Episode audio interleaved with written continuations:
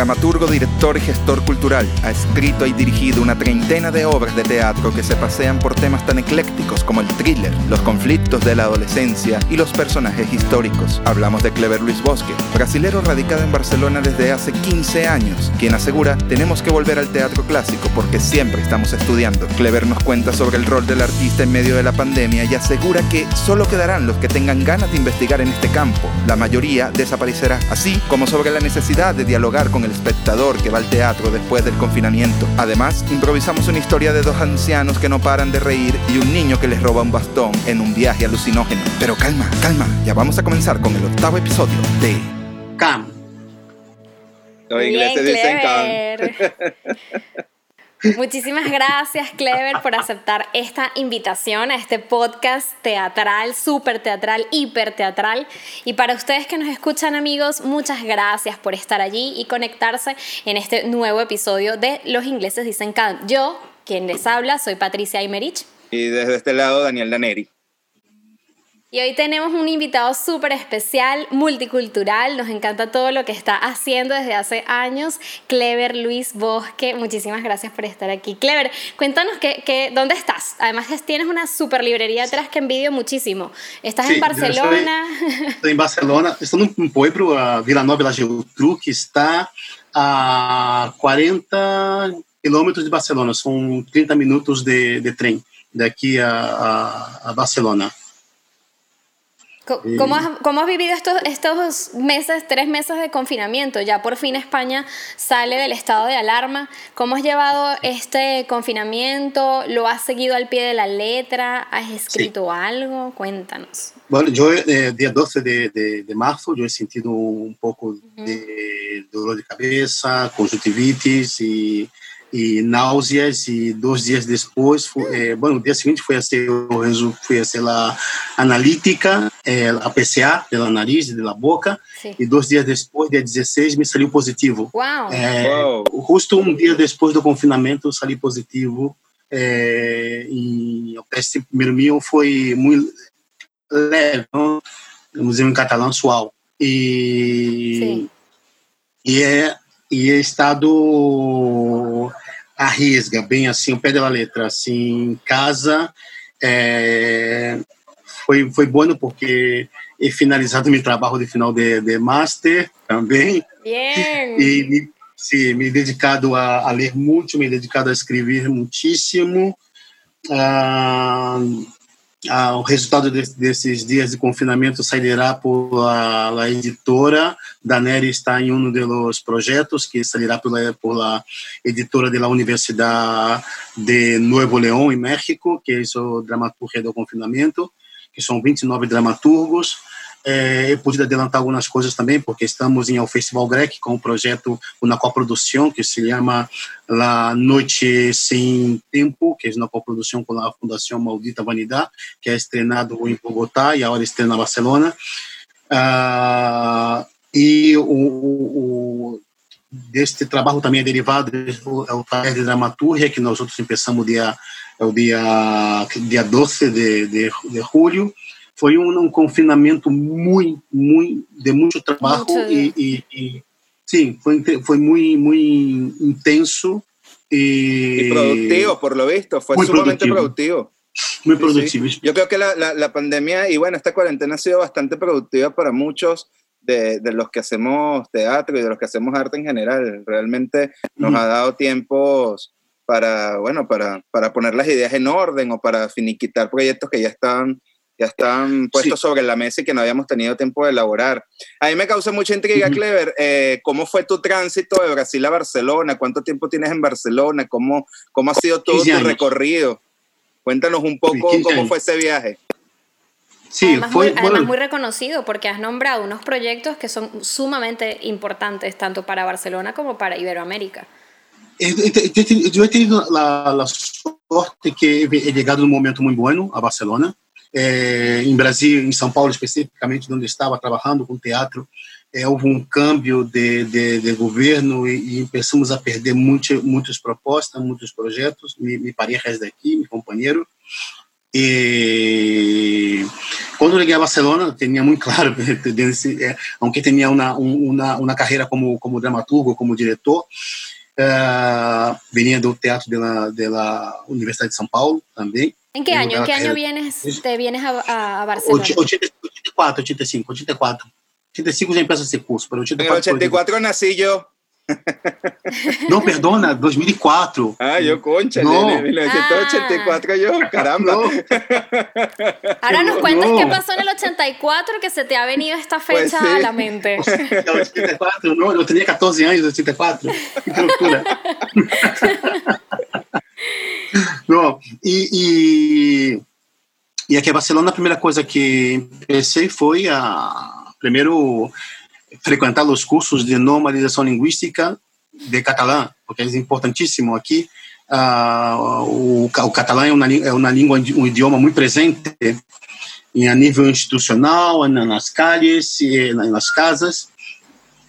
E, paralelo às classes de catalã, uh, eu comecei a fazer cursos de, de, de dramaturgia em La Sala Beckett, que, é, que vocês devem conhecer, que é a referência em dramaturgia aqui em Catalunha também, Sim. a nível da Espanha.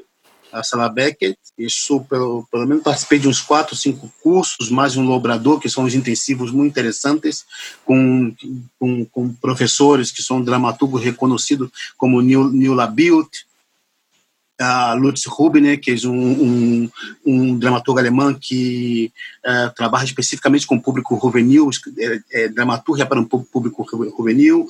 Tom, é, Tom Butler, que é um, um, um, diretor inglês que, bueno, a, Juliette Binoche foi sua atriz muito jovencita, é, mas como musa, não? trabalha muito entre Estados Unidos e Canadá, Tom Butler.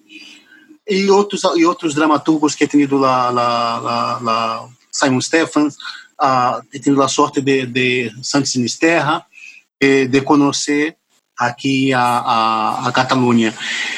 Claro. Tendo a sorte que em 2009 eu consegui uma residência, meu projeto foi aprovado na fábrica Potes, que era uma, que é a primeira fábrica de criação de Catalunha, que era uma antiga fábrica de, de, de, de, de telas. E Catalunha tem uma tradição de, de, de, de, de fábrica, industrialização aqui em Espanha começou por Catalunha e País Basco, e com os câmbios essas fábricas foram desaparecendo e algumas delas no partir do, do 2005, 2006, 2007 é, foram transformadas em, em, em espaço de, de, de, criação.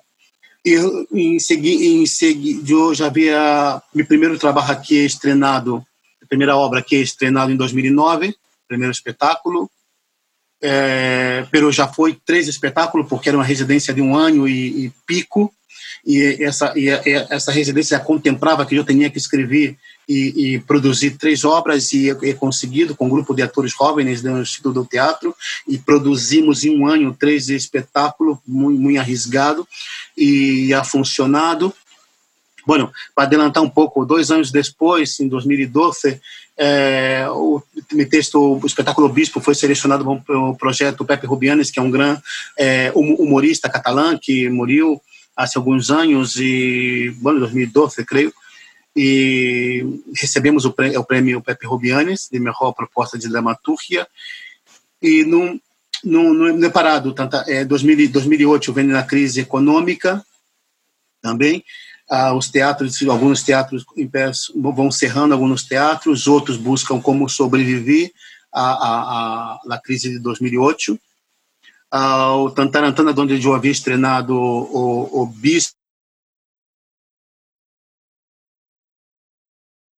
também da da da academia sim da academia das artes cênicas Adolfo Simão uma figura interessante para entrevistá-lo Genial, Clever, genial. Pues ya nos veremos en algún momento, pues nos ponemos de acuerdo. Claro que sí. Bueno, a ver, Clever, ah. nos estabas contando tu historia, tu llegada a Barcelona y además me encanta lo que cuentas porque estás contándolo de una manera tan sencilla, pero no es del todo sencilla, ¿no? O sea, llegar allí este, cuesta un montón, además en Barcelona, una ciudad tan cosmopolita, con un teatro tan diverso, tan, bueno, fascinante, lleno de, ¿no? de sus matices con los diferentes, las diferentes nacionalidades integrándose allí, pero además es que tú eres impulsor, un generador de proyectos coordinador de los proyectos de NEI más de, por ejemplo, de la nueva dramaturgia iberoamericana en red en el Teatro Tantarantana de Barcelona, como muchos otros proyectos que estás llevando a cabo. O sea, me llama la atención cómo, lo, cómo llegar hasta allí donde tú estás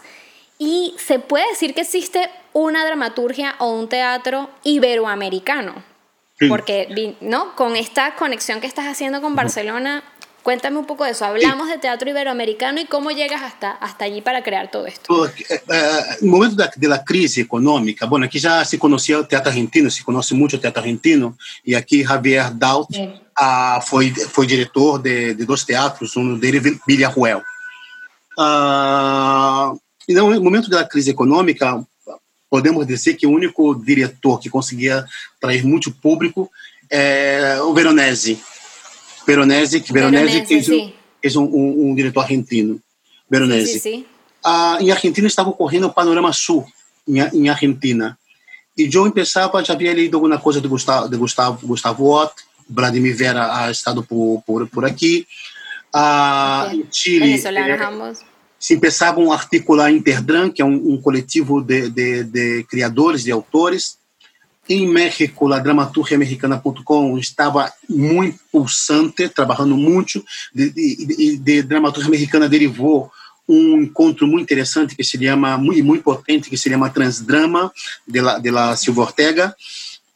Sim, então, que, você que... observa que Latinoamérica estava, bueno, é, é, as coisas estavam como uma maquinária muito, muito potente, não só o, o teatro latino-americano não estava restrito à produção argentina, não de Buenos Aires, que havia uma produção muito potente em, em todas as capitais.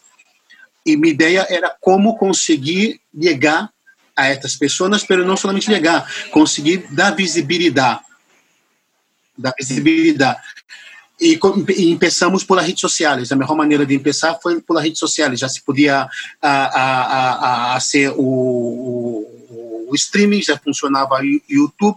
Ah, o, era muito era, era fácil trabalhar com Skype porque o, o, podíamos eh, organizar reuniões de muitas horas e a primeira ideia foi a ser um, um, um, um é, um, um, recorrido por alguns países e, e, e recolhi algumas recorrer algumas obras de, de, de, teatro e uma coisa interessante era, era tentar não cair em los clichês de buscar os autores de moda, os que los já reconhecidos, claro. e sim o, uh, autores que chamam de emergente que tinha é, é, que estava provocando é, é bastante a cena é, em cada país. Não tinha um trabalho com, com, com muita é, relevância, com muita relevância dentro de cada país. E na primeira mostra organizamos quatro textos porque tema da prudência que a gente é mais um pouco mais cerrada, então custa um pouco aproximar. Pero tivemos a sorte de na primeira primeira primeira mostra com quatro obras já veio um público, uh, muita gente de teatro, foi muitos atores se apontaram a participar das leituras escenificadas, que foi uma proposta muito interessante, que era o, é o pré-montagem, não? Que pensávamos, se é uma coisa muito comum dentro das universidades, não? As, as leituras escenificadas. ¿Dónde, ¿Dónde fue esto? Porque me dijiste... dijiste... Em, em cima da Tantarantana, que era um lugar clandestino. A sala ah, de abaixo era oficial, e com a crise, as salas tinham muito pouco público, as salas, haviam salas cerrando. E o Tantarantana resolveu, a, para é, tentar enfrentar essa crise e não cerrar a sala, criar um espaço arriba para novas propostas. Para novas propostas. E esse lugar é clandestino, não era um lugar legal. Legal era Barro, que estava legalizado, oficial. Era arriba, não. Estava Carlos B., estava Joe, não? E, uh, era, era, Era como un lugar clandestino para autores clandestinos. Puras joyitas. En Venezuela decimos puras joyitas. Exatamente. Bueno, la, la fiesta de inauguración, la fiesta, estava Carlos B., estava Joe, havia vários, não? Que, que de muitos que estavam, foram que, os que quedaram, foram os que resistiram à, à crise econômica e seguimos, as, seguimos há outros nomes, mas seguimos é, trabalhando. Me, e com a partir da, do, do, primeiro, primeiro, a primeira tanda de autores eh, latino-americanos, pensamos, hum, podemos ampliar. De quatro podemos ampliar, de quatro ampliamos para oito. Claro. Y lo primero que montaste no fue, no fue de Brasil, no fue un autor eh, mm. brasilero, ¿no? Además. No, fue, eh, primero fue, para mí era, era, era, Colombia, Argentina, Venezuela, participó Gustavo Ott, uh, eh, México, México e Brasil depois. O primeiro ano para mim era interessante uh, dar visibilidade aos países que que não que não foram Argentina, porque a Argentina já tinha um trabalho reconhecido, pero eh, colocar quatro países que não que não que não que não Sí, que no se sonaban tanto. Mira, yo ahora le voy a dar la, la, la, pregunta a Daniel porque las he hecho yo todas al principio, pero es que me, me, llama la atención lo que cuentas porque a mí Barcelona siempre me ha parecido, bueno, una ciudad muy multicultural, este, donde se puede ver teatro de todo, tu, de todo tipo. Aun y cuando eh, existe la gente que dice, bueno, está el teatro catalán y no se entiende, entonces la gente no va. Pero en realidad tú puedes encontrar teatro de, de muchos lugares, de muchos creadores, de muchos sitios. Algo que quizás pudiera ser que ahora se está empezando a ver en Madrid. O sea, hace dos años cuando yo llegué a Madrid, pues lo que, bueno, todo lo que se ve es teatro argentino, hablando ya de ese teatro, de teatro de afuera, ¿no? Eh, con algunas excepciones, este, Uruguay también, hay, hay, creadores uruguayos, pero esto que tú comentas, esta variedad tan amplia, no se está viendo tanto tanto en Madrid. Y además que hayas comenzado con esa difusión en redes sociales, como me parece tan, tan avançado lo que cuentas. Sim, era o, o, dois problemas. Não? O teatro está sempre em crise, então dinheiro não havia para fazer viagens. Não? É, recordo que a dramaturga Fernanda Del Monte, que foi a primeira também, a Fernanda participou logo em o primeiro, a Fernanda disse uma coisa que quando o seu texto foi eh, participou da leitura significado, as atrizes é, viram por Skype, porque nós outros transmitíamos por Skype, aún não havia essa transmissão por streaming de Facebook. Então, transmitíamos por Skype diretamente. Então, os, os dramaturgos podiam ver desde seu país, com uma câmera, iba acompanhando dentro, porque esse é um espaço não convencional, e se podia ver bem na interpretação. E as atrizes quedaram zelosas da obra. E lá, e lá a Fernanda comentou: o dia que podemos enviar atrizes para o Borofax e vosotras viaram a Barcelona.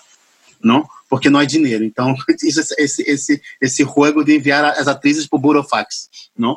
Ah, o teatro aqui é um. É, o, o, teatro da Catalunha, é, saindo um pouco dos festivais, é um teatro é, quase que exclusivamente em catalão. Ah, há um, um, uma, uma política de normalização linguística pelo, por Los Olanes e se pode ver os espetáculos assim, talvez um espetáculo de Madrid, é, espetáculos de, de fora em, em momentos é, é, específicos de festivais. É, durante um ano não, durante um ano é muito difícil ver espetáculos que não sejam espetáculos catalanes em catalã. É muito difícil. Então aqui aqui aqui juntou duas coisas. Aqui juntou uma necessidade de novas propostas arruntada essa necessidade de nova proposta e uma crise econômica. E uma crise econômica. Claro e o interessante foi que se criou essa essa oi é, a partir de, de nosso nosso nosso projeto existe um interesse em Latinoamérica hoje por exemplo existe um circuito aqui em Barcelona conectado com com com com, com um circuito de salas de Chile de, de México e de Argentina. Há oito anos atrás nove anos atrás eu recordo que quando fui levar o projeto em algumas salas, a gente não, não, não dava nenhuma importância, tipo, ah, não, não é espaço, não sei o quê. E com o tempo uh, viram que Latinoamérica, por exemplo, eu descobri um texto, um, um autor boliviano, uh, quando se habla de quando se habla de Bolívia, se habla de, de algo folclórico. E Sim em França encontro dois grandes autores bolivianos que têm muito êxito em França, que é, é, é, é Diego Aramburu e Eduardo ah, Cala. Claro. E, em, em França, em Savoia, não, não são escritores de língua francesa. ¿no? O, además creo que Diego Aramburu, tengo, tengo entendido de que además se cambió el género en su cédula. Eh, mm. si, mal no recuerdo, creo que es uno de estos uno de estos creadores bolivianos, artistas bolivianos mm. que luchan por los derechos de la comunidad LGBTQI. Y él no pasó por un cambio de sexo, pero él se cambió de género en la cédula y hay que llamarlo eh, la señora Diego Arambor. Ah, sí, no, no, yo no, no sabía que... Porque él, él venía, él, él, el año pasado mm. estuvo, iba a dar un taller acá en Caracas, traído por la gente de, del FIT Caracas, del mm. Festival Internacional de Teatro de Caracas, que eh, manejado por, eh, por, bueno, los creadores caraqueños, y, y, iba a haber una suerte de encuentro donde se iban a encerrar con Diego durante una semana a trabajar teatro. Entonces, había como toda una suerte ahí de dinámica con relación a, bueno, cómo había que tratarlo y todo esto, lo cual me parecía sumamente particular por este tema de la lucha de género, ¿no? Pero ya un poco para, para cambiar de tema, eh, mira, acabas de ser reconocido por la Academia de las Artes Escénicas en España, ¿no? Eh, felicidades por ello. Gracias. Eh, entendemos además que la academia, bueno, fomenta la investigación, el reconocimiento de las artistas y el pensamiento crítico. ¿Cómo ves ahora, dime tú, eh, ¿cómo, ves, cómo ves actualmente el teatro español? ¿Cuáles son las carencias que ves hoy en día en el teatro español y en su contraparte, bueno, cuáles son las fortalezas? ¿Hacia dónde crees que se está dirigiendo el teatro español o se ha venido dirigiendo? Eu creio que, uh, aunque as pessoas, nós outros que somos de fora, que já vimos o teatro americano, que vimos o teatro latino-américa, o teatro alemão, o teatro francês, uh, creio que não se, não, não, não se conhece outra forma de ser teatro que não seja institucional. Uh, tem, hum. esse, talvez é, é, o lado positivo, que é esse lado institucional, por outro lado, tem é um teatro com, na, com um recorrido com um, um, histórico, com é, é, de, tu vai, a, vai a, ao norte de, de, de, Espanha e tu vê uma universidade que tem mais ou menos mil anos, ou mais de mil anos, não? que é a Universidade de Língua, tem mais de mil anos, Universidade de Língua. Tem a, a RISAD, que é a, a Real Academia, de la, a Real Escola de Arte Dramático de Madrid, é a segunda mais antiga do mundo em funcionamento. Funcionamento. Ah, então, é, creio que é um, é um campo muito é um espaço muito interessante para, para, para, para se trabalhar e investigar. A nível de Madrid, creio que a nível de Madrid está muito conectado à universidade, por la, por la, grande, por la Real Escola. Fora de Madrid, creio que não. Ah, a debilidade, eu creio que a debilidade são é, as normativas. Aí, é, Europa em geral, há muitíssimas normativas que impedem que as companhias de, de teatro possam criar espaços de, de, de, criação, suas salas, seus lugares, seus laboratórios, suas cozinhas, não porque exigem, por exemplo, que um teatro público tem toda uma estrutura e que essas companhias para abrir uma sala têm que ter a mesma são as mesmas exigências que um teatro público um teatro público.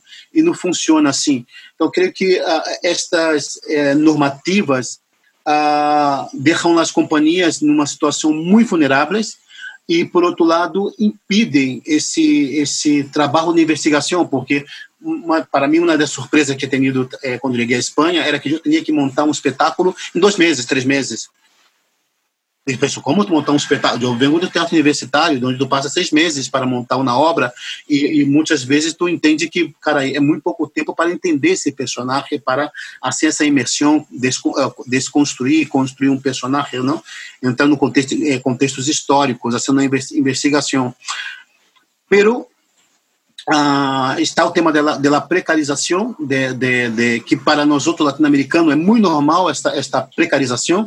Bom, o teatro argentino não parece quanto mais precário, mais genera novas propostas, não? É um é um grande exemplo, não? E, e, e aqui não, um ator aqui não, não, não encontrará um ator que, que ensaia contigo um espetáculo durante dois meses sem receber nada, não? É, Claro. Ele, ele, sim, trabalha, trabalha dois meses, mas que isso não. Mas que isso não. Então, isso é, muito, é muito, é muito difícil tu, tu desenvolver um, um, um projeto para é, dentro do âmbito, do âmbito da investigação e um projeto que tu te, tem muito claro que esse ator está desenvolvendo um projeto, um, trabalho de, de é, muito bom, não, não podia dizer, ia dizer de puta madre, pero... Puedes decirlo. Sí, pero tem essa, essa eu creio que esta, esta, estas normativas é a parte mais débil, porque nos deixa como, como companhias vulneráveis e não nos, no, e não nos deixa um campo, criar espaço para a investigação. Ah, uma coisa tão sensível como o teatro de calle, não? que é tão comum é, aqui é muito difícil de calle, por a normativa. Ah, não, porque molesta ruído, ou porque não sei o quê. É, esse é o lado, é, essa parte mais, mais é, é, creio que mais negativa. Por outro lado, é, é, tem essa assistência é, econômica, não, não, é para todos, é mais complicado, as, as convocatórias, pelo, pelo, é, a, a, a, para, pelo número de espaços que há, não? Ah, eu penso que consegui cobrir um pouco, pero penso que que, a, que deveriam buscar um pouco de, de referência de Latinoamérica, especificamente de Argentina, não? de aquelas companhias poderem generar seu próprio espaço e sua linha de, de investigação. Sí, y eso que además el teatro aquí es sumamente importante, o sea, no es una disciplina que ha sido dejada a un lado de alguna forma, es una disciplina que aquí importa un montón por la historia, eh, al menos ya hablando de España, la historia teatral que tiene, pues eh, han creado todo un estilo teatral y sin embargo sucede esto. ¿Qué, qué es lo que, eh, para ti, qué, qué tipo de, de, de teatro es el que se está creando actualmente? ¿Cómo, si pudieras definir el tipo de teatro que estamos haciendo en la actualidad los creadores? ¿Qué, corresponde a esta generación teatral? Eh, ¿Qué características corresponden? ¿Qué tipo de teatro estamos buscando en este momento que se asemejan tanto lo que está pasando en América Latina como lo que está pasando en España? ¿Cuáles son nuestras necesidades? Tú que lo estás viviendo, pero bueno, en carne propia. Quiero unir además a esa pregunta que te está haciendo Patricia como un apartado con relación también hacia dónde crees tú que podría dirigir esta pandemia también la dramaturga teatral española. Yo creo que es una cosa que se puede correlacionar de alguna forma.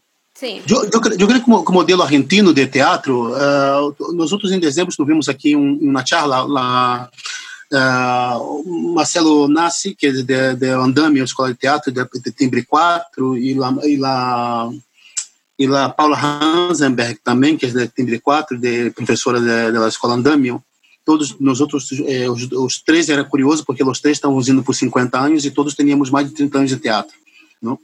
E na pergunta que nos disseram como que nós outros teníamos tantos anos, não? Para para eles éramos jovens, pero teníamos tantos anos dentro do teatro. E uma, uma coisa que contestamos a, a, a, as, pessoas era que conseguíamos é, desenvolvendo teatro, trabalhando em teatro como há 30 anos atrás de maneira precária. Pero isso nos provocava que nós teníamos que sempre que nos inovar e buscar buscar novas propostas.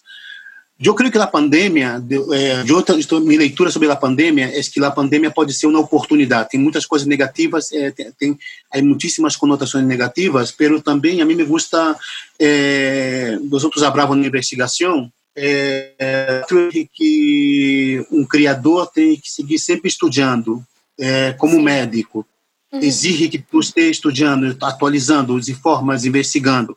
E temos que mirar e sempre ir atrás. Temos que a, a, a, a, volver a beber em os gregos, em os clássicos, volver a Shakespeare, volver a, volver a Brecht. E aí aprendemos que quando Shakespeare é, é, estrena o Rei Lear, depois de, de de a, ao vosso gosto, não? que é uma comédia, é, a, a, Inglaterra passava por uma pandemia que era a, a, a, peste borbônica, que terminou em 1666, pero em, em 1603, quando estrena o Rei Lear, já havia morto mais, mais de 33 mil pessoas. Sim, não? correto. E, e, na, e, e o Rei Lear não está é, não, tem, não existe como telão de fundo é o Rei Lear, la, la, la peste negra não, como a, se lemos a, a Beckett, que, que, que, é um clássico contemporâneo, não está reflejado em Beckett la, esta reconstrução da de de Alemanha ou da Europa destroçada, destruída por, por, la, por, la, por la guerra, no la hambrura, não? Então, então, é, é, então é muito importante que, os, nós outros criadores tenhamos essa, essa, capacidade, essa memória, essa memória porque o teatro há é, ha sobrevivido é, censuras, ditaduras, ha sobrevivido a igreja, o teatro é, é, é, ele reaparece né, na, na, na, Idade Média depois de ser proibido. Como lo han pateado. Exatamente. E, e, e, essa capacidade, esse talento de sobrevivência. De sobrevivência e essa sobrevivência faz com que o teatro, é, de alguma maneira, se inove, cria novas, novas dinâmicas. Não? Então, podemos pensar na pandemia que estamos vivendo agora, sem pensar em outras, em, em, em outras pandemias e guerras e censuras que o teatro ha vivido eu vejo como uma oportunidade para ser, para ser, para não ser negativo, eu vejo como uma oportunidade. Hablando com a, charlando outro dia com a da Cíntia Edu, que é do Panorama Sul, com a fundadora do Panorama Sul, estou completamente de acordo com ela, que dizíamos que seguramente como passou em todas as crises, sobreviverão os que trabalham na cozinha do teatro, que somos nós outros que são os que vivemos de maneira precária, os que temos sempre que inovar e renovar, não para ganhar dinheiro, e sim para se manter dentro do teatro, para se manter, ter essa. É, eu sempre digo aos, aos atores jovens que vêm trabalhar comigo, ou diretores, ou novos dramaturgos, que foi uma coisa que aprendi na, no, no teatro quando cheguei, que o professor ah, comentou a todos: é, se vocês estão aqui pensando que vão, quedar, que vão ganhar dinheiro e serem ricos, melhor que envolver a casa e buscar uma nova profissão. Isso, quer dizer, ou te estimula ou te desestimula. não? Sim. E, e, e eu consigo com ela nesse, nesse, nesse sentido de que uh, nós outros não ganhamos dinheiro, pero ganhamos credibilidade. Ah, porque eh, outros seguramente com os anos de teatro, da, eh, eh, creio que os dois já têm uns anos de teatro, os dois, pelo que vou seguindo, e de carreira, que há figuras dentro do teatro que aparecem durante dois, três, quatro anos com, e com na obra ou com duas obras que têm um êxito brutal. E, e passa dez anos, essa pessoa desaparece da de, de, de, cena e muitas vezes abandona o teatro é uma profissão que tem esse lado, dizem que existe uma, uma seleção natural, outros dizem que é uma, uma profissão algumas vezes ingrata, não? Esta profissão. E, e uma das coisas que sempre tenho muito claro que uh, eu necessitava uh, para seguir dentro do teatro, eu necessitava construir uma carreira de credibilidade, de credibilidade e não de fama. Então, por isso, talvez, é, é, talvez por isso é, me ha custado 15 anos para entrar na Academia das Artes Cênicas, me ha custado 15 anos para ter um reconhecimento mais amplo dentro do, do, do, do teatro de, de, de, de, de Espanha e de Catalunha especificamente. Uh, a Mostra de Dramaturgia Ibero-Americana ha tardado cinco edições para, para receber é o primeiro o primeiro pressuposto, primeira primeira ajuda do ajuntamento para cinco edições Estamos a oito edições. Uau, sim, sim, sim. Estamos a oito edições a hora. Uh, nós outros é, é, conseguimos criar, é o GREC deste ano, tem um projeto nosso que é, é uma coprodução com a Maldita Vanidade, aquela Noite Sem Tempo, e, e tudo isso foram Sim. anos de trabalho, foram 15 anos de trabalho. Uh, é muito difícil de tu. Eu creio que na minha parte boa também, que é uh, é, esse reconhecimento de, de, de, de, de credibilidade. A mim, se, se o crítico olhar uma crítica a meu, meu espetáculo, boa ou mala, me dá exatamente igual, porque é, daqui a dois dias o, o diário estará para, para colocar peixe não, na, nos mercados, não? Uh, e muitas vezes, sim, muitas vezes esses críticos não, não, não, nunca leram a história do teatro, não, não, não conhecem teatro com, com profundidade. Então, pero a mim me importa sim que as pessoas respeitem meu trabalho e digam pode não chama esse, essa, essa figura porque é, é, um tio, é um tio que tem um tem um trabalho com credibilidade então, eu fui muito, muito essa direção, porque é, dentro da minha própria trajetória como do teatro, porque todos entramos na, na Escola de Artes Cênicas para ser ator, Uh, eu não fui, eu sabia que não seria um ator extraordinário, porque logo por, por venir do periodismo também, me colocavam sempre na, na, para ser dramaturgia e para adaptar os textos. Eu, eu em princípio, não, era muito jovem, não entendia, me quedava um pouco, me, me, me rodido, literalmente, quedava rodido porque eu me apetecia estar aí com, com os atores. E me colocavam na dramaturgia e na direção. Depois fui entendendo um professor comentou, talvez tu não será um ator, um ator brilhante, não será um diretor brilhante, não será um dramaturgo brilhante, pero será um homem de teatro E eu pensei, ah, e eu conheci grandes homens do teatro. Então, eu pensei, comecei a pensar e tentar canalizar esta me, me, me, me trabalho tocando tocando diferentes teclas.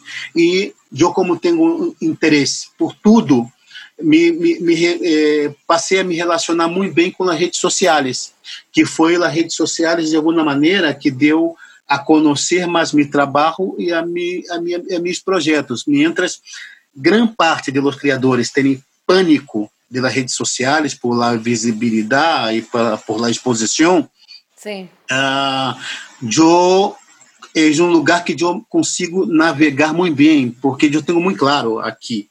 Uh, aqui está, dizem que com a com a pandemia uh, as pessoas quedaram mais em exposição por, por os vídeos, pero ah, aqui aparece vários livros, pero eu não levo a câmera ao lavabo de minha casa, à mesa de minha casa. Não vou exponer aqui é, é, se estou de camisa ou sem camisa, se estou, o que estou comendo. Eu creio que há limites, há linhas rojas, não? Creio que foi ao, ao, ao padre da Carolina, Carolina de Mônaco, que é o, o príncipe, não sei o quê, é, sobre os escândalos de, de sua família. Ele, ele é dito: se tu deixar que a prensa entre na sala de tua casa, amanhã ela entrará em tu lavabo eu creio que nas redes sociais passa exatamente o mesmo, porque é terra de nada, é terra de Malboro. Não, claro. não, existe lei, leis. Pero eu navego muito bem nas redes sociais, porque eu creio que é, é uma ferramenta ah, não, não me gusta a palavra democrática, porque ela eh, não é democrática, é um lugar que, que pode polarizar muitíssimo e onde as pessoas se empoderam para dizer é, barbaridades. Claro. Pero eu creio que é uma ferramenta de, de, de, de, de difusão de uma dimensão é plural. plural de uma dimensão bestial bestial. Uh, para tu ter uma uma ideia nós outros que o sistema de conversatório há lives que em 24 horas tem mais de mil visualizações Sim. não então é, é, é tudo muito rápido. A, a, a nós é, é, conseguimos organizar aqui em Catalunha mostra de autores de autores é, é, latino-americanos que em dois três anos esses autores já estavam aqui em, em, em, em, Catalunha participando de eventos importantes então dá uma, uma um, um, tem um time diferente uh, se sabe manejar as redes sociais, te, te, te conduz a conhecer figuras muito interessantes, trabalhos muito interessantes. Eu, eu creio que é uma, uma ferramenta, é, tu dizia o tema de la pluralidade, me gusta muito essa palavra pluralidade, porque antes das redes sociais, é, especialmente vocês que são mais jovens, tinham muito rodado para que a crítica fora ver os espetáculos, para ter uma, uma, uma, uma, uma visibilidade. E com as redes sociais, eu creio que a, a, a, a, a crítica já estava, a crítica já estava legitimada, é, deslegitimada, já estava deslegitimada. Mas com as redes sociais perderam por completo. E, eu creio que a crítica ela tendrá que, assim como nós outros nesse momento do teatro estamos fazendo uma reflexão sobre teatro, não sabemos o que vai ser é, depois que se levantar é, la desescalada, começar a desescalada em Latinoamérica, aqui já começou a desescalada, é, porque não somos o mesmo, o teatro não será o mesmo, pero é, eu creio que a crítica terá que que fazer uma reflexão como nós outros estamos fazendo. Sim, que revisar também. Sim.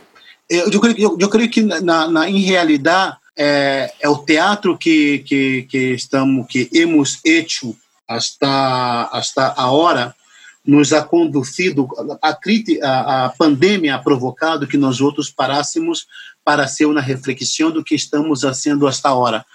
Uh, eu creio que a nível geral hemos eh, construído coisas muito interessantes, pero também cometimos muitos pecados, muitos pecados.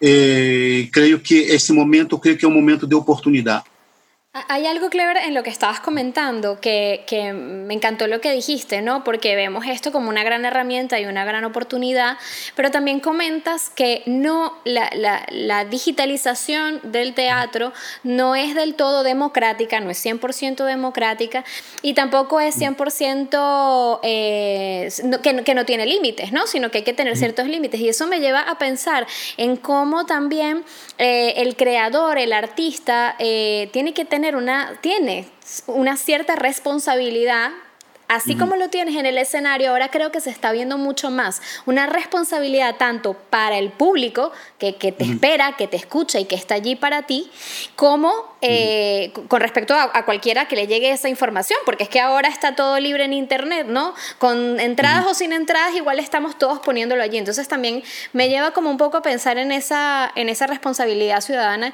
que tenemos todos los, los artistas y que ahora tenemos la posibilidad de, de, conectar y entender con esos, esos mensajes que están en los diferentes lugares y que hay que escuchar. Eu creio que sim, eu creio que tem que. É, é, penso que é interessante que tu tá, está colocando. Uh, tem uma coisa que eu queria ser, colocar uma, uma coisa antes, que esse debate sobre o que estão fazendo nas redes sociais, se é teatro, se não é, se não é teatro, a, a mim me gusta de chamar significação, porque nós outros estamos em, em épocas ou, era de Netflix, que são grandes produções cinematográficas que está sendo muita sombra e muito dano a Hollywood. Não podemos competir com isso. Vemos claro. atores significados pelas redes sociais e, e, sinto que algumas vezes esse, esse trabalho se perde porque não é na produção, é na câmera. Eu tenho uma câmera, uma câmera aqui, é, é, aqui em, em, em estúdio e, e não é nenhuma não é nenhuma produção. Eu não posso competir com com com com, com Netflix. Então por isso que olhamos isso de escenificação. E temos que ter muito cuidado porque é, estamos vendo é, diretores atores muito é, profissionais e com trabalho dentro do teatro com grande importância que quando chega nas redes sociais, esses, esses trabalhos se perdem. Né? É, por exemplo, tu passa na ópera, que já está gravada com 200 câmeras, é, por YouTube, tu vê um show importante, como é, a última versão de Jesus Cristo Superstar em, em, em, na Broadway, que é um grande espetáculo, e funciona em YouTube porque é uma mega produção, não? em um espaço não convencional ah, o que está passando com as significações nas redes sociais é que eu vejo aqui, por exemplo, cada dia me envi, eh, atores a, amateurs me enviam eh, vídeos, teatro em casa, teatro não sei o que, não sei o que lá. E temos que ter cuidado, porque essa avalanche de, de vídeo coloca todos, todos em, um mesmo saco, como se todos os trabalhos fossem malo. E, tenha, e temos que ter muitíssimo, muitíssimo, muitíssimo, muitíssimo cuidado. Ah, sobre a sobre lá, tu comentava sobre o tema da, da, da o, do teatro aqui na, na, nas redes sociais, eu creio que uh, eu penso duas coisas. Seguramente, grande parte das pessoas que estão aqui, que não são os investigadores, que não são que estão explorando esse linguagem que, que desconhecido para nós outros, muita gente quando quando levantar a quarentena e começarmos é, la desescalada total desaparecerá de aqui. Seguramente quedarão os que têm interesse de investigar. Neste campo. Neste campo. É, creio que grande parte desaparecerão. Agora, uh, o que creio é que nós outros, nessa reflexão que eu me referia antes, é que é, temos que é, é, pensar de que maneira vamos enamorar, vamos emocionar e vamos tocar e dialogar, primeiro, primeiro diálogo, não? Dialogar com esses espectadores que vendrão ao teatro depois da depois da depois da pandemia, depois de, de, do confinamento. Uh, eu creio que vamos mais ou menos não, tem, não teremos resposta, que é muito boa também, porque o teatro é, não está para para dar para dar respostas, pero uh, nos deixa muitíssimas muitíssimas reflexões não sei se é contestado assim é, é, é, é complicado. Mira, Sim. Clever, eh, posiblemente no, obviamente que el teatro no puede competir con plataformas tan, tan grandes industriales como Netflix, pero sí Netflix, pero hay algo que decía Carlos B que me parecía muy propicio, que es que ese tipo de plataformas sí adaptan las cosas del teatro para sí mismos, ¿no? Bueno, podemos ver el caso, por ejemplo, de David Sola, que es un gran dramaturgo, maravilloso dramaturgo, además que, oye, tuvo la fortuna de, de, de, ser guionista de una de las películas, bueno, más top ten que ha tenido en el año Netflix, ¿no? Como es la plataforma. Ahora, un poco con relación a esto, porque aquí entramos, cuando hablamos de industria cinematográfica, cuando hablamos de industria televisiva, eh, y tenemos siempre el, teatro al margen de todo esto, también hablamos de, eh, de un teatro comercial que está más abocado al tema de los géneros, ¿no? Del entretenimiento como tal. Y eso me, me, hace pensar un poco es en, en, tu trabajo como dramaturgo. Tú en tu trabajo como dramaturgo te paseas por el thriller en una obra como 9 milímetros, o te paseas por los excesos de la juventud en una obra como Park, eh, o incluso te agarras de personajes históricos para construir una obra como Obispo. ¿Cuáles son los temas, cuáles son los géneros, cuáles son los personajes que a ti como dramaturgo más te apasionan? Yo, soy, eh, yo soy el signo de Acuario. Eh, y nosotros yo, somos Pisces. Pisces. Yo soy, yo soy Pisces ascendente Acuario. yo, ah, mira. E eu, eu venho do periodismo. Uh, o periodismo envia, envia la, tem que dar uma notícia em poucas linhas, não? Assim como um, um, um escritor, ele, ele, ele uh, é, tem, passa um, um conta uma, um capítulo em 10 páginas, um periodista muitas vezes conta em uma página. Eu venho dessa, desta, desta escola. Uh, eu, sinceramente, eu me recordo, eu, eu sou, sou filho da geração que viveu a juventude nos 60. Eu, quando via la, as películas francesas de culto, com exceção de, de, de, de com exceção de, de, de carai, Jean-Luc Godard, no. ¿no? ¿Ah? Jean-Luc Godard, François Truffaut. Godard, Jean-Luc Godard, exato. Ah, okay. Com exceção de Jean-Luc Godard, uh, ou, ou, ou, ou os italianos também, muitas daquelas películas que passavam uma hora em uma parede para ligar uma ventana me aborria muitíssimo. E creio que esse tipo de trabalho.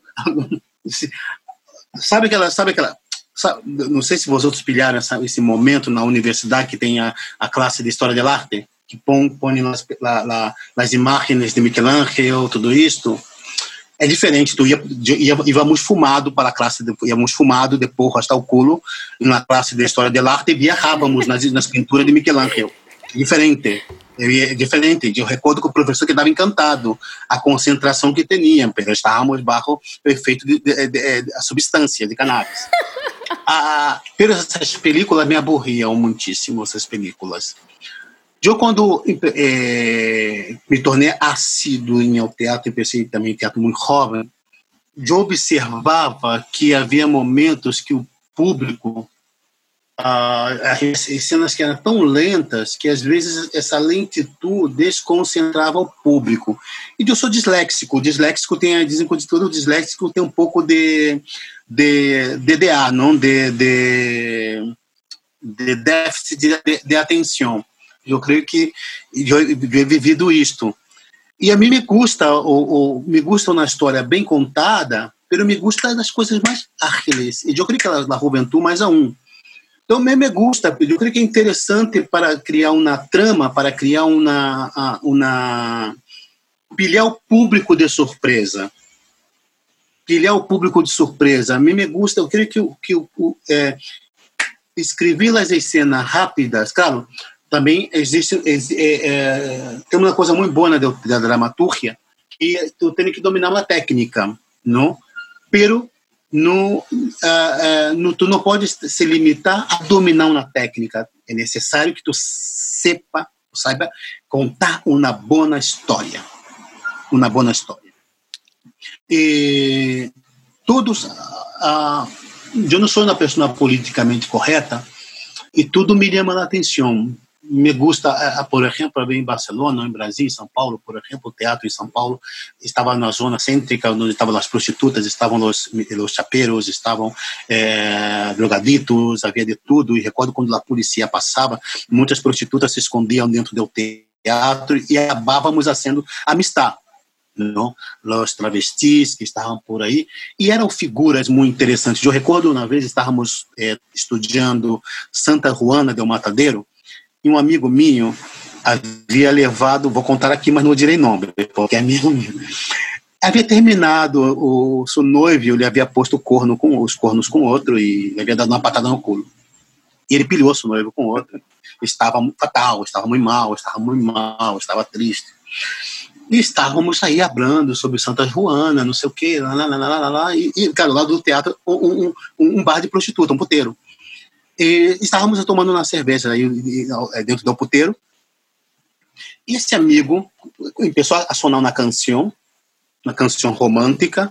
E esse amigo começou a llorar, a llorar, a llorar, a llorar, a llorar. E lá, lá eu creio que era a dona do puteiro, a prostituta que estava ali com a bebida, lo correu, lo abraçou e o que passa? Está bem, não sei o quê. Ele começou a contar a história, a sua história com suas noivas, o que passou. E ela começou a llorar também, porque ela havia passado por, por, por, por um desamor muito forte. E a atriz que estava tentando encontrar a Santa Juana del Matadeiro disse: É Zélia, agora sei. Ela é a Santa, ela é a Santa Juana del Matadeiro. Encontrou, encontrou o personagem ao ver o diálogo de uma prostituta com um amigo nosso. Tudo isso me interessa. Tudo isso é material. E eu, eh, eh, há uma canção que diz que o artista tem que estar onde está o povo. Está, o povo significa também a prostituta, o travesti, todos, todos, é. todos, todos. Tudo me interessa, me interessa o tema religioso, claro, eu sou de uma família de, de, de, família, minha madre é, é, é de família protestante, pero também tenho tenho o tema da santeria. Meu padre é, é filho de uma madre super, super, super, super católica, casa na santa de, de padre judeu tinha vivido num bairro, um bairro é, italiano, um bairro, um bairro rodeu do outro lado.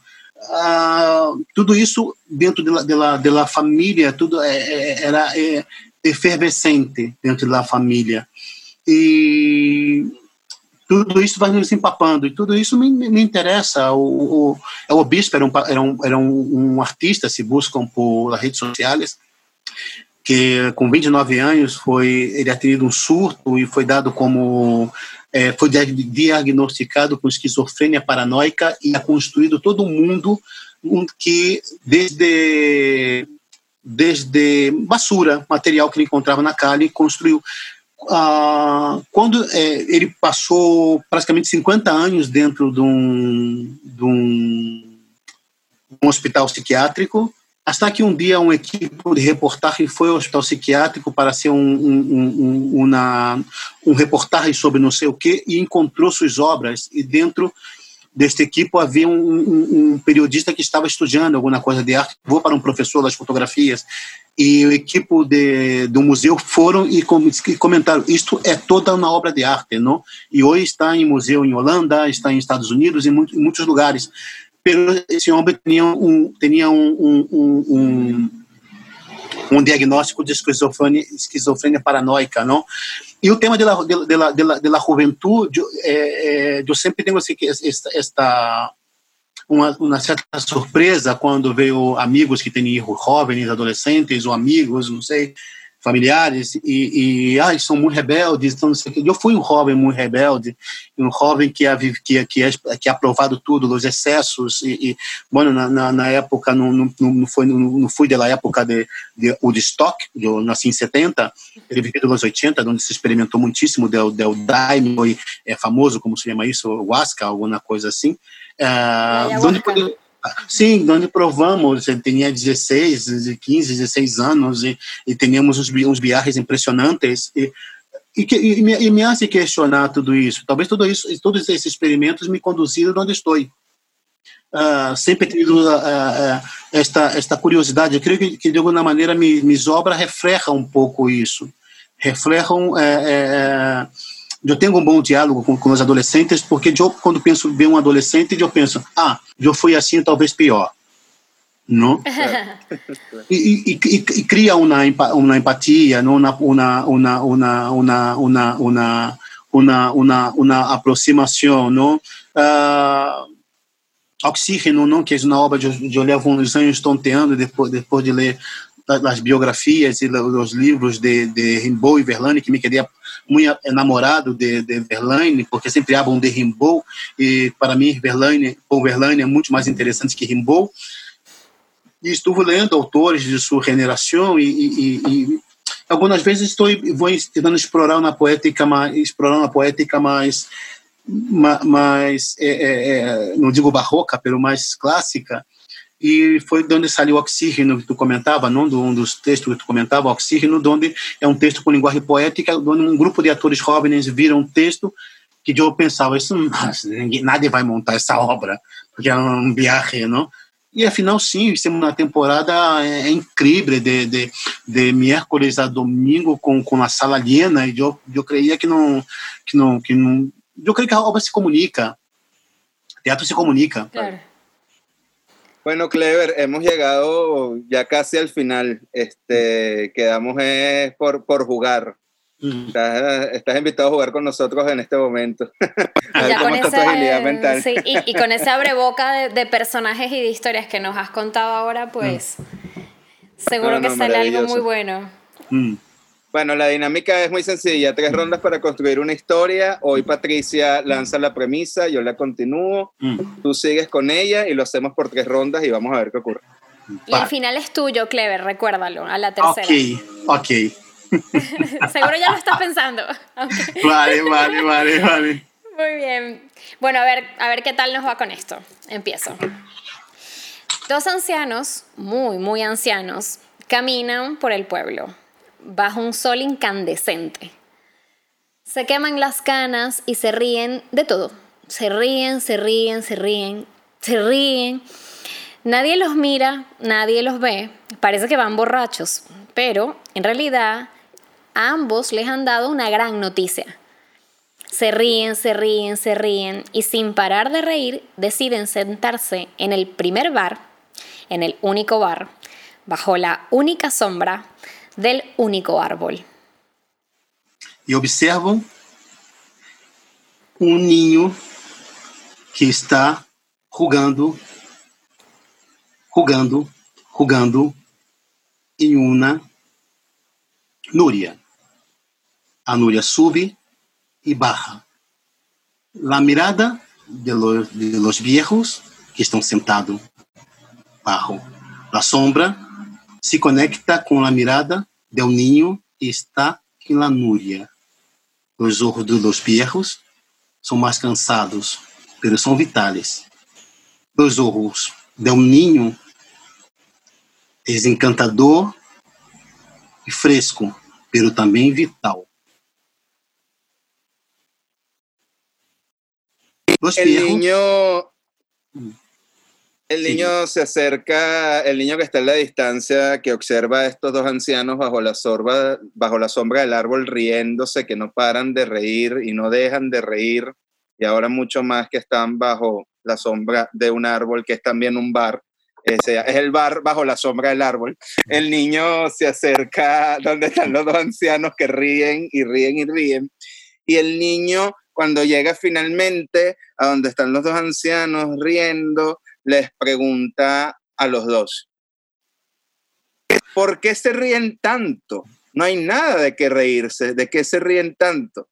Y uno de los ancianos que no para de reír observa al niño y le dice, ¿y por qué no reírme? Yo me puedo reír de lo que yo quiera. Y el niño le dice, no, tú no te puedes reír de lo que tú quieras. Para reírse hay que tener justificaciones. El niño le quita un bastón a uno de los ancianos y el anciano se sorprende, deja de reír por un minuto y el otro anciano que lo acompaña se empieza a reír aún más fuerte a carcajadas de su amigo anciano porque el niño le acaban de robar un bastón. Luego. Luego, el anciano que... Sí. Logo, sí, sí, sí, o anciano que quedou sem o bastão saca de surpresa um porro de seu bolsillo.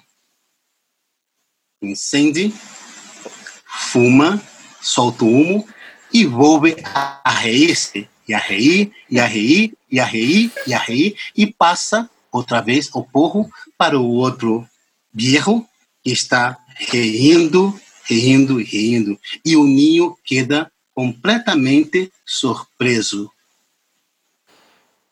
El niño, ante la sorpresa de que los viejos siguen riéndose y siguen riéndose y no le explican qué pasa, pues coge el bastón y lo tira hacia la calle y sale el bastón rodando hacia el final de la calle. De pronto toma un montón de hojas de los árboles que están en el suelo, que han caído, y se los lanza a la cabeza a los ancianos. Y les dice, ustedes son unos viejos verdes. Ustedes no tienen sentido. Los odio, los odio. E os ancianos seguem rindo, rindo, rindo. É o bastão que o ninho atirado em o suelo se rompe e saem muitas mariposas, muitas, muitas mariposas que vão sobre o ninho. E o ninho tomado por las mariposas começa a rugar, a rugar, a rugar, a rugar, a rugar. E de repente o ninho se sente morrer.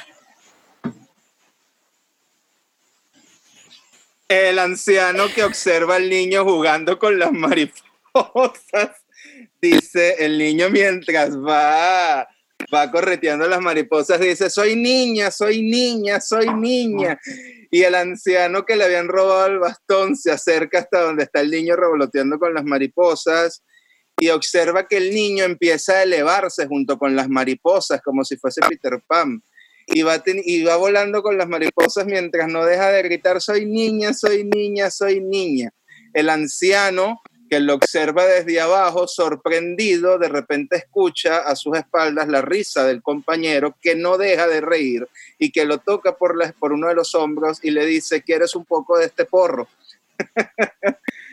el otro, el anciano dice que sí, le da una calada al porro mientras observa al niño revoloteando con las mariposas y de repente escucha la risa del niño a la distancia y el anciano, mientras le da la última calada al porro, le dice al niño, te das cuenta que para reírse hace faltan justificaciones. E quando os ancianos fumam a última caladita do porro, lhe saem alas. E os ancianos vão detrás do ninho, volando, volando, volando, como as mariposas. Bravo. Qué viaje. Eh, sí, intenso.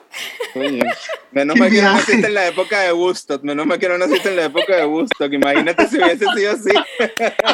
Clever, fantástico, fantástico, de verdad, muchísimas gracias. A vosotros. Mira, Claire, mira, Claire, bueno, inmensamente agradecido contigo, no dejamos de envidiarte la librería que tienes a tus espaldas, Esperemos algún día, bueno, poder oír alguno de esos libros. Gracias. Mira, gracias. Dime. Vosotros vinieron a Barcelona, foi muito. Quando vieram os colombianos, começamos a, a coprodução, passávamos aqui noite, montávamos cenas e, e com, com vinitos e coisas assim, víamos livros, era, era, era uma passada. Vosotros estão invitados a... a serão Ai, muito claro. bem-vindos. Serão claro muito bem-vindos. ¿Vale? Gracias, Muchísimas gracias, gracias por, gracias por Que el universo conspire que sí. para que eso pase. Tiene que venir a Barcelona. Yo pregunto siempre a Daniel, tiene que venir a Barcelona. Por supuesto Genial. que sí. Bueno, nada, y no nos queda más entonces que decir calma, calma. Oh. Los ingleses dicen calma. Oh. Muchísimas gracias, Clever, por haber conversado con nosotros. Y a todos los que nos están escuchando, a todos los que nos están escuchando, sabemos que les encanta el teatro, sabemos que les ha encantado esta historia loca de Clever, por eso no olviden suscribirse a nuestro canal de YouTube, activar las notificaciones si lo estás escuchando por Spotify o por Anchor, pues muchas gracias por seguirnos también por estas plataformas. También estamos en Patreon, así que pueden seguirnos en Patreon y apoyar este proyecto.